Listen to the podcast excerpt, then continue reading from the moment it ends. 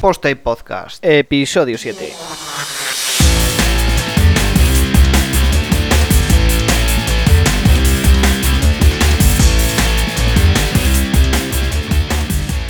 Pues hola a todos y bienvenidos a un nuevo episodio de Posta y Podcast, el número 7. Después de una semana de parón, justificada, lógicamente, estuve en el evento Industry Sessions organizado por Edit en Madrid y bueno, entre preparar la ponencia, el curro y otras cosillas, pues no, no me dio tiempo a preparar el podcast de la semana pasada. Y como siempre digo, pues para hacerlo deprisa, mal y corriendo, pues mejor no lo hago, hacemos una pausa y el siguiente será, será mejor. ¿Y de qué hablé en ese evento?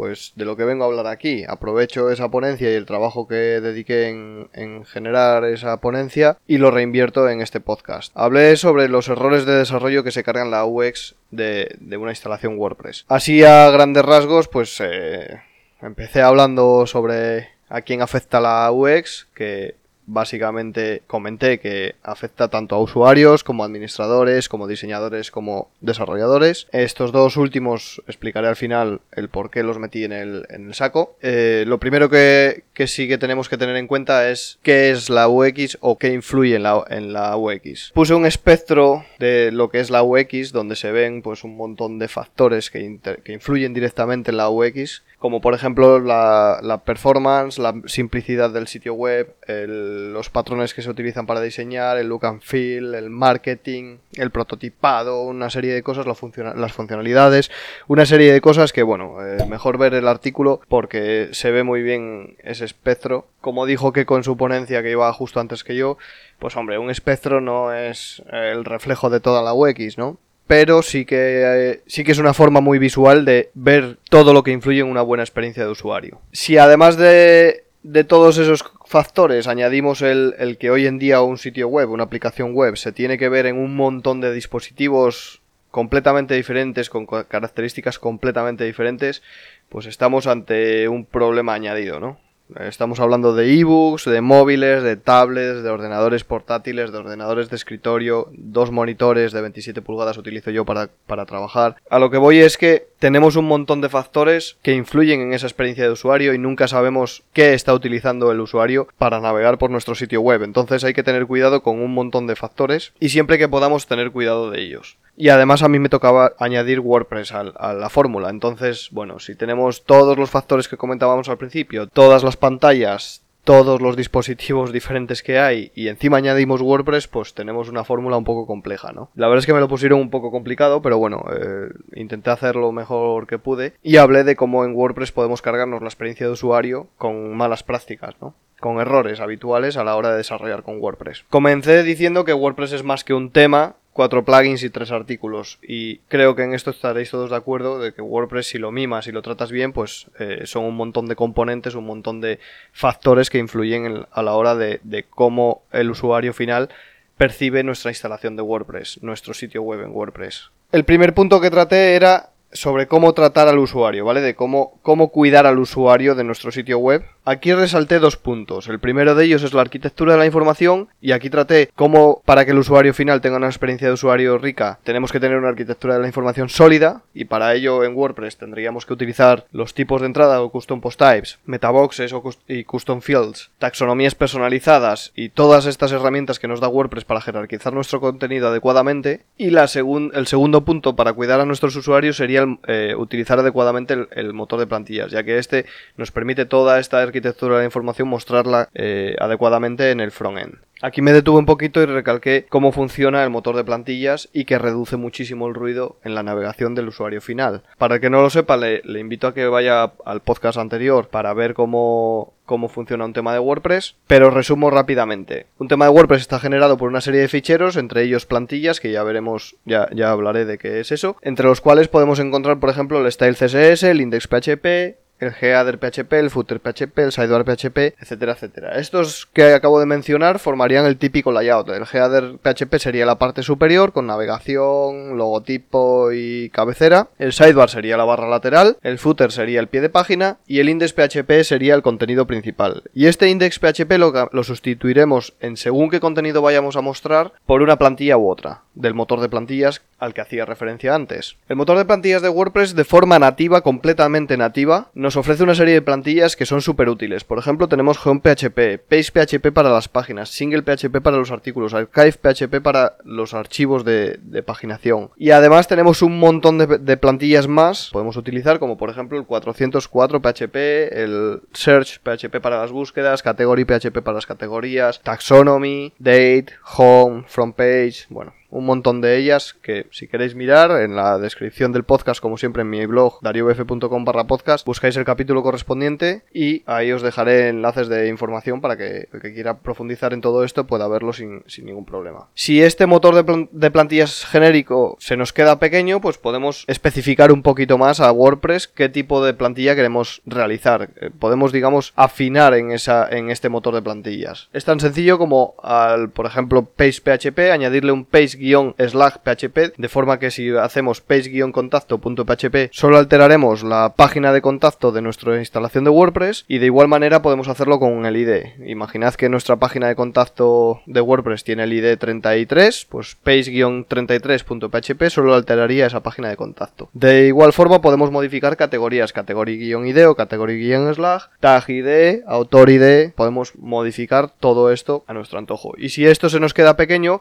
siempre podemos generar nuestras propias plantillas personalizadas 100%. Por ejemplo, contacto.php, haciendo referencia a la, plantilla de antes, autor.php, about.php, location.php o lo que nosotros queramos. Y con esto, haciendo un uso correcto del motor de plantillas de WordPress, el motor de plantillas nativo de WordPress, haremos que el comportamiento de WordPress sea más natural para el usuario. Generaremos menos ruido de navegación por nuestro sitio web para el usuario final. Y es que si no hacemos un uso correcto del motor de plantillas, estaremos alterando el el comportamiento natural de WordPress y entonces, como sabéis, WordPress funciona en base a la URL que le solicitamos y las configuraciones que tienen en el panel de ajustes del escritorio. Si no hacemos un correcto uso del motor de plantillas, pues estaremos haciendo que esta navegación no sea tan intuitiva o tan natural como como debería. El siguiente punto de mi ponencia lo basé en cuidar al administrador y cuando hablo de administrador no hablo del administrador que instala plugins, temas, configura y modifica eh, la instalación de WordPress, sino más bien del que gestiona los contenidos del que escribe artículos, del que genera páginas, del que genera categorías y el que organiza todos estos contenidos eh, a nivel de, de, back office. Para esto también resalté dos puntos. Para esto también resalté dos puntos. El primero de ellos y para mí el más importante es mantener WordPress simple. Una de las cosas que más caracterizan a WordPress es precisamente que el escritorio es súper fácil de manejar. Tenemos un menú a la izquierda con entrada, añadir entrada o entrada categorías o páginas, añadir página. Por favor, mantengamos esto simple. El usuario final, en este caso el gestor de contenidos o el redactor lo va a agradecer un montón y va a, trabajar muchísimo más a gusto. Para esto, vuelvo al punto 1 del primer apartado. Post types, metaboxes, contenidos jerárquicos, todo esto nos sirve para que el administrador de nuestro sitio web tenga un menú súper fácil de manejar, usable, que genere una experiencia de usuario rica en, nuestro sitio web con WordPress a nivel de backend. La segunda parte en la que hice hincapié para cuidar a nuestros administradores es que hagamos que la herramienta trabaje para nuestros administradores y no al revés. En el ejemplo que puse fue de la red de blogs, actualidad blog, donde actualmente estoy trabajando. Tenemos 50 sitios web, muchos de ellos son de recetas. Eh, intentamos que los redactores pues no tengan que aprender rich snippets, que no tengan que volverse locos a la hora de redactar sus recetas. Hay muchas formas de conseguir esto, bien mediante plugins, bien mediante desarrollos propios. Actualmente nosotros estamos utilizando un plugin, pero poco a poco estoy convirtiendo todo esto a nativo de WordPress. Imaginad que el redactor de recetas entra en el panel de administración de WordPress artículo, añadir nuevo y va a redactar su receta. Lo suyo es, por temas de SEO y, legibilidad para Google, introducir rich snippets y el redactor medio no tiene por qué saber cómo funcionan los rich snippets. Y no solo eso, porque si al final es un único administrador del sitio, un único redactor, el que está gestionando el sitio, pues no hay tanto problema, porque siempre lo va a hacer igual. Pero cuando tienes 10, 15 eh, colaboradores o 15 redactores y todos lo aprenden a su manera, pues no es fácil que haya una consistencia a nivel de todo el site. De esta manera, con las herramientas que os comento de post types, de metaboxes, de contenidos eh, específicos para los, para los tipos de entrada, como pueden ser los custom fields. Generamos metaboxes donde un metabox son los ingredientes, otro es el método de preparación, otros son los, los nutrientes de esa receta y de esta manera el redactor simplemente tiene que venir y rellenar estos campos. No tiene que pensar qué es un rich snippet, dónde se introduce, cómo y que está correctamente introducido. Y además, a nivel de frontend, con el motor de plantillas de WordPress, podemos introducir esos rich snippets en el código de manera que todo el site tiene una consistencia y una solidez bastante más fuerte que si todos los redactores hiciesen un poco eh, su forma de rich snippets, ¿no? Y aquí hice un parón para hablar de la plugin dependencia. Estaba por allí Pablo López Mestre, compañero de la comunidad de WordPress, que habló de VPO y habló de la pluginitis, de gente que instala plugins y plugins y plugins y plugins y plugins. Y yo hice hincapié en la plugin dependencia, que es gente que desarrolla sites